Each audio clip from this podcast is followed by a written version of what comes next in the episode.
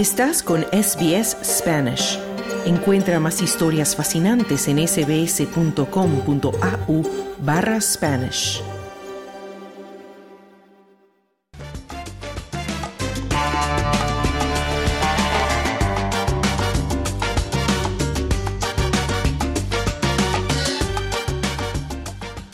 La sensación sudamericana. Se trata de Malevo, que fue creada por el director, coreógrafo y bailarín Matías Jaime. La compañía ha reinventado la danza argentina del malambo, tomando lo que es una danza folclórica tradicional argentina interpretada originalmente por los gauchos de la región de La Pampa y elevándola a una división moderna, vanguardista y transgresora. Manteniendo la gran virilidad, destreza del malambo, la compañía ha elevado esta danza tradicional, fusionando su técnica clásica con otros estilos como el flamenco, incorporando percusión en directo sobre el escenario.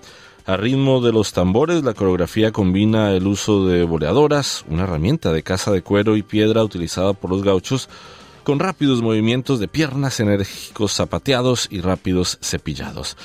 Tras ser nombrado embajador cultural de la identidad nacional de Argentina y cosechar numerosos éxitos, entre ellos espectáculos, actuaciones en Estados Unidos, en Dubái, en Francia, en Montecarlo, en España, en San Petersburgo, en Canadá, en Inglaterra, en Moscú, entre otros, así como una invitación especial para participar con el Circo del Sol que dando coreografías de Malambo para el espectáculo en Las Vegas. También participaron con la estrella del rock latino Ricky Martin, entre otras estrellas. Una temporada, un año de actuaciones en diferentes partes y por supuesto fueron semifinalistas en el exitoso programa de televisión America's Got Talent.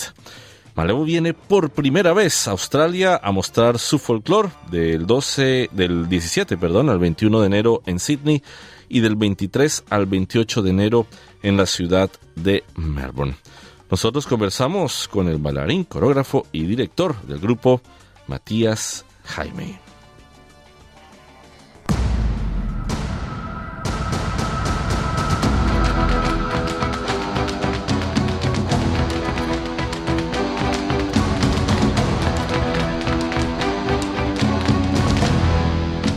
Matías Jaime, director de Malevo, muy buenas tardes y bienvenido a SBS Audio. ¿Cómo estás? Muy bien, buenas tardes, un gusto estar hablando con vos.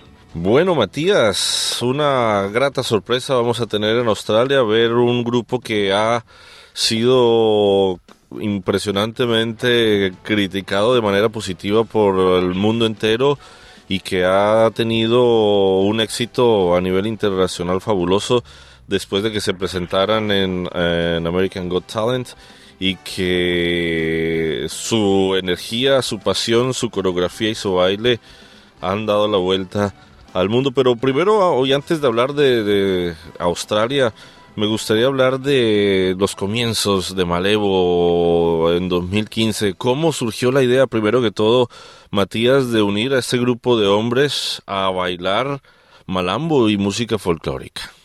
Bueno, antes que nada decir que yo soy bailarín de, folclore inicialmente. Conocí la danza en la escuela, en la escuela primaria donde yo iba eh, antes yo estaba vinculado más al deporte porque de chico, de muy chico, de los 5 años, hice taekwondo. Y la realidad es que nunca me, me, imaginé bailando enfrente de un escenario con el público mirándome. Era creo que muy tímido y, tal vez hasta tenía pánico escénico, si bien cuando tenía que subir al escenario en algún acto escolar lo hacía fue en, uno de esos actos que, vi en Malambo y vi la danza folclórica y me enamoré. Y a partir de ahí, mi madre me, llevó, nos llevó a mi hermana y a mí para la casa del profesor que tenía un grupo.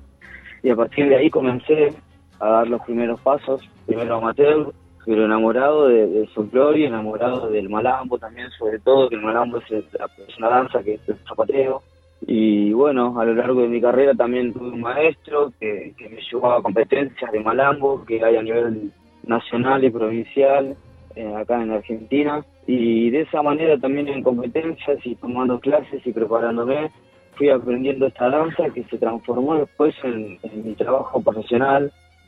y, y de a poco fui creando mi carrera en diferentes compañías, como bailarín, como coreógrafo también de algunas, y, nada, y ese camino recorriendo siempre de la mano del malambo.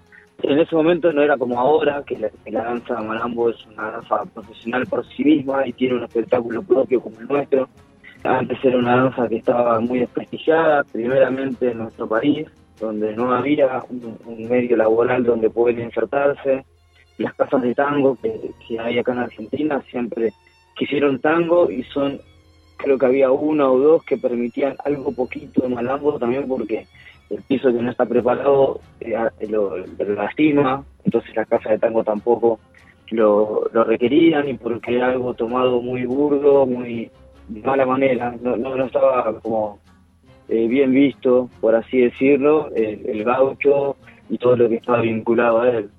Por ejemplo, el tango tiene otra, es otra elite, tiene otra, otra, otro vínculo con el mundo, entonces esto encima que es muy desconocido, de a poco empezó a tomar vuelo y fueron los primeros pasos como bailarín solista en todas estas compañías donde también se fue insertando el malambo en Argentina, de a poco, después siendo coreógrafo de uno de los espectáculos, cuando se termina esa temporada acá en, en Argentina, que trabajé cuatro años, ahí tuve el tiempo también y la oportunidad de pensar en formar Malevo, que la verdad siempre tuve ganas y deseos de poder llevar el malambo y buscar el, el, camino propio, ¿no? Sin depender de ser parte de un espectáculo de tango, por ejemplo, o de ser parte de un espectáculo de comedia musical, como dejando de ser un acto solo y cortito para pasar a tener vida propia.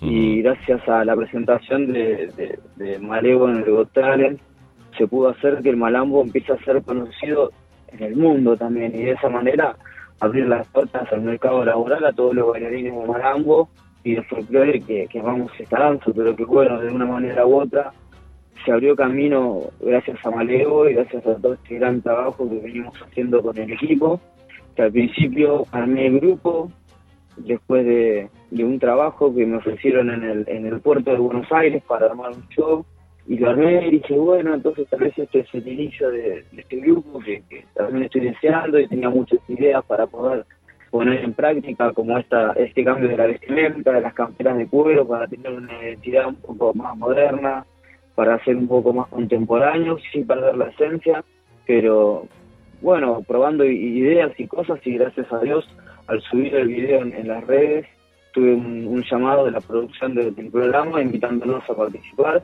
primero las audiciones, que eso fueron pasando varias y ellos me iban comunicando si iba continuando o no, hasta que en un momento me llamaron, me escribieron un mail, por la mañana me di cuenta que nos, nos habían confirmado para el programa y, y no lo podía creer. bueno, a partir de eso que, que arran, arrancó todo, comenzó todo como un gran sueño y todavía lo sigue siendo, es una realidad. ¿Se imaginaron en algún momento que iban a llegar tan lejos en este programa, en American Got Talent? Nosotros siempre fuimos preparados y fuimos a dar lo mejor. Queríamos llegar hasta la final, siempre queremos llegar a, la final de todo porque somos muy apasionados en, las cosas que hacemos y, nos gustan los desafíos, y ir, ir, pasando cada etapa en el programa. Significaba un, nuevo desafío con nosotros mismos, porque aparte de, hacerlo bien había que aclararle al jurado y que la propuesta guste, y gracias a Dios siempre recibimos comentarios muy con muchos elogios. Mm. Bueno, y eso también es una mezcla que ustedes han inventado, bueno, a, cabeza tuya, que incorpora, como bien lo indicas, elementos contemporáneos, más el folclore, más algo de flamenco. El hecho de trabajar también con boleadoras, que no es nada fácil, ¿Han tenido algún momento que recuerdes difícil o que se hayan golpeado, por ejemplo, con estas boleadoras haciendo estos ritmos que a la vista son bastante fuertes y potencialmente peligrosos? Totalmente, la boleadora es un elemento sumamente peligroso. Depende de la ejecución del bailarín, obviamente, pero a veces los escenarios que nos tocan para bailar tienen uniones donde la, la goleadora es una pelota de plástico que está hecha duro, resistente, que no se quiebra con el golpe, sino que la pelotita se va desgastando. Eh, hay veces que si, si, los bordes o las alineaciones del escenario no están perfectas, nosotros corremos riesgo de que esa pelotita rebote mal y nos termine golpeando o se nos enrieden las dos goleadoras y, y eso genere el, el accidente. pero bueno, son todos riesgos que nosotros igualmente los tenemos que ir pasando y tenemos que saber eh, dominar la situación. ¿Cómo es un día de ustedes? Porque a vista se ve que es un trabajo arduo, deben ustedes entrenar y practicar mucho.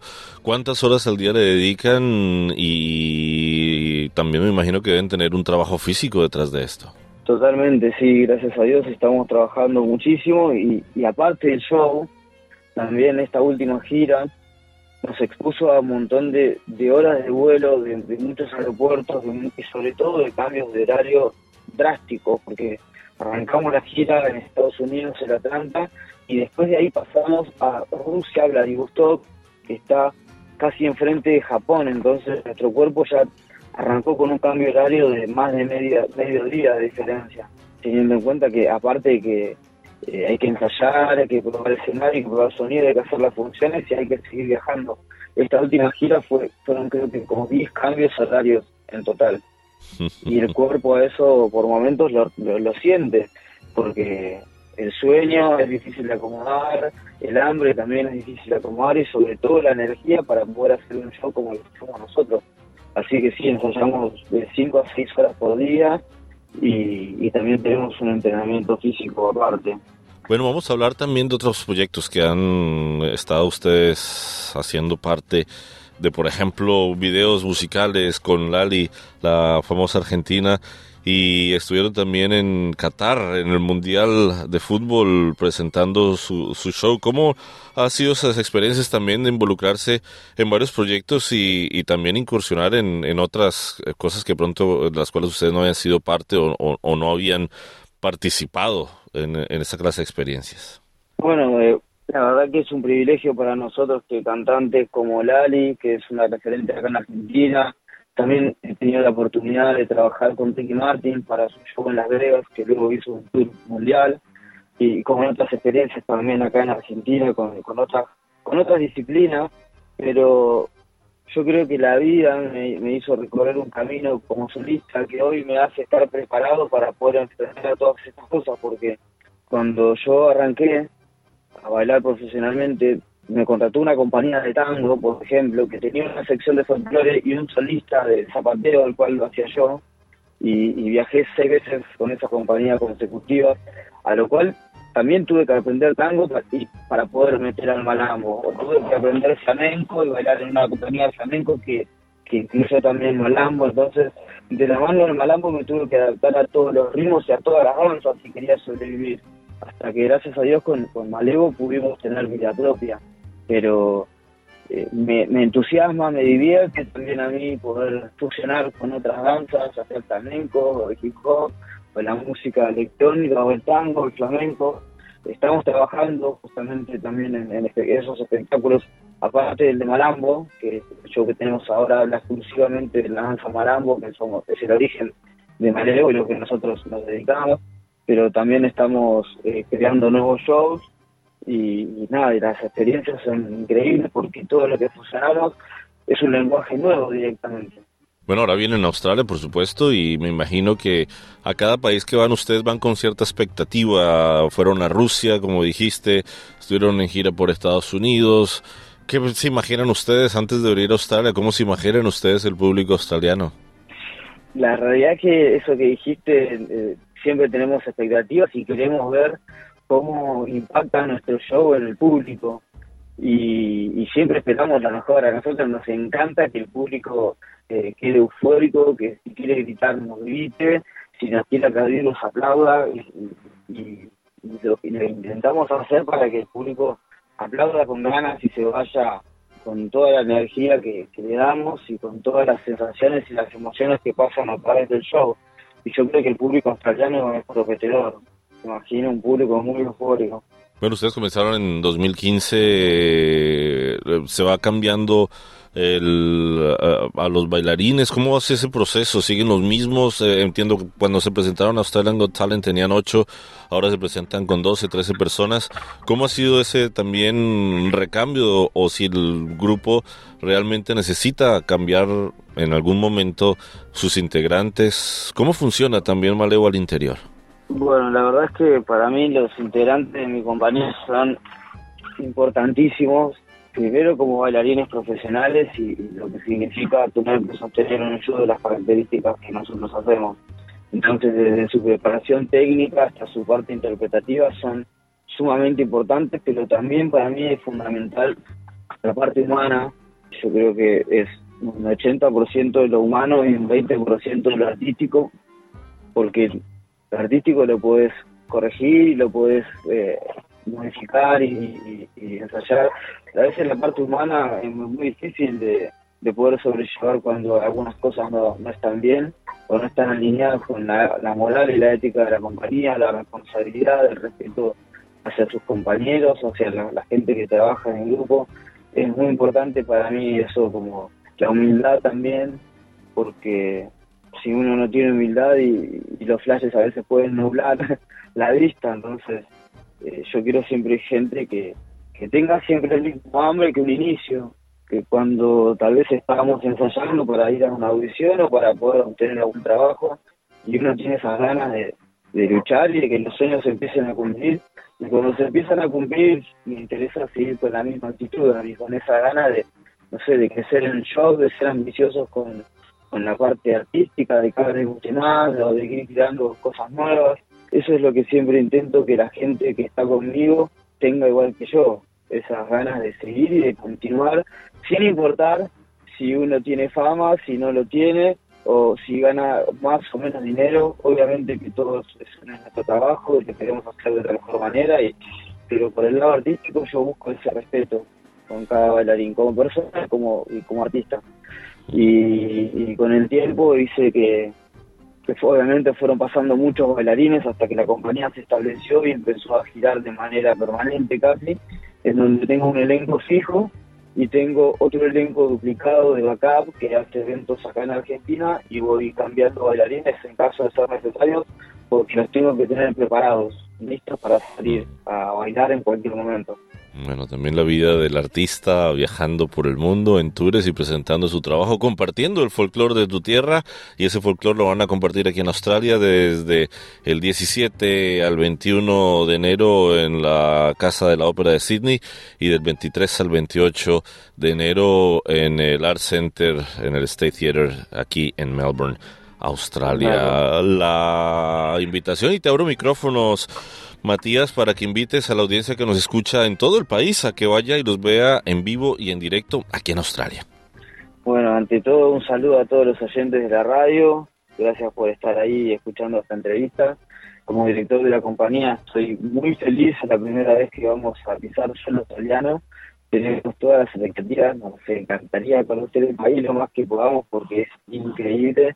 Es un sueño para mí hecho realidad haber llegado a bailar allá y, los invito a todos a que vengan a ser parte de esta experiencia, esta experiencia Malevo, en donde hacemos esta danza tradicional que es ancestral para nosotros, que viene de nuestros ancestros y nosotros también le ponemos nuestra parte contemporánea, nuestra parte humana, nuestra parte animal, porque también es, animal lo que, lo que significa el marambo y todo lo que nosotros hacemos arriba del escenario, pero sobre todo porque es una experiencia que que solo se puede explicar en vivo y por video puede estar muy bueno, pero es, la, realidad es, una experiencia que merece la pena vivirla en vivo. Así que a los que quieran están más invitados a, participar con nosotros y a compartir.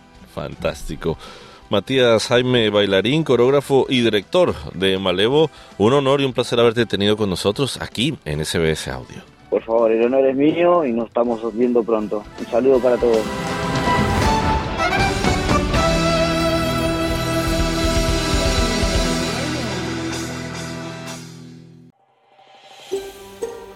¿Quieres escuchar más historias como esta?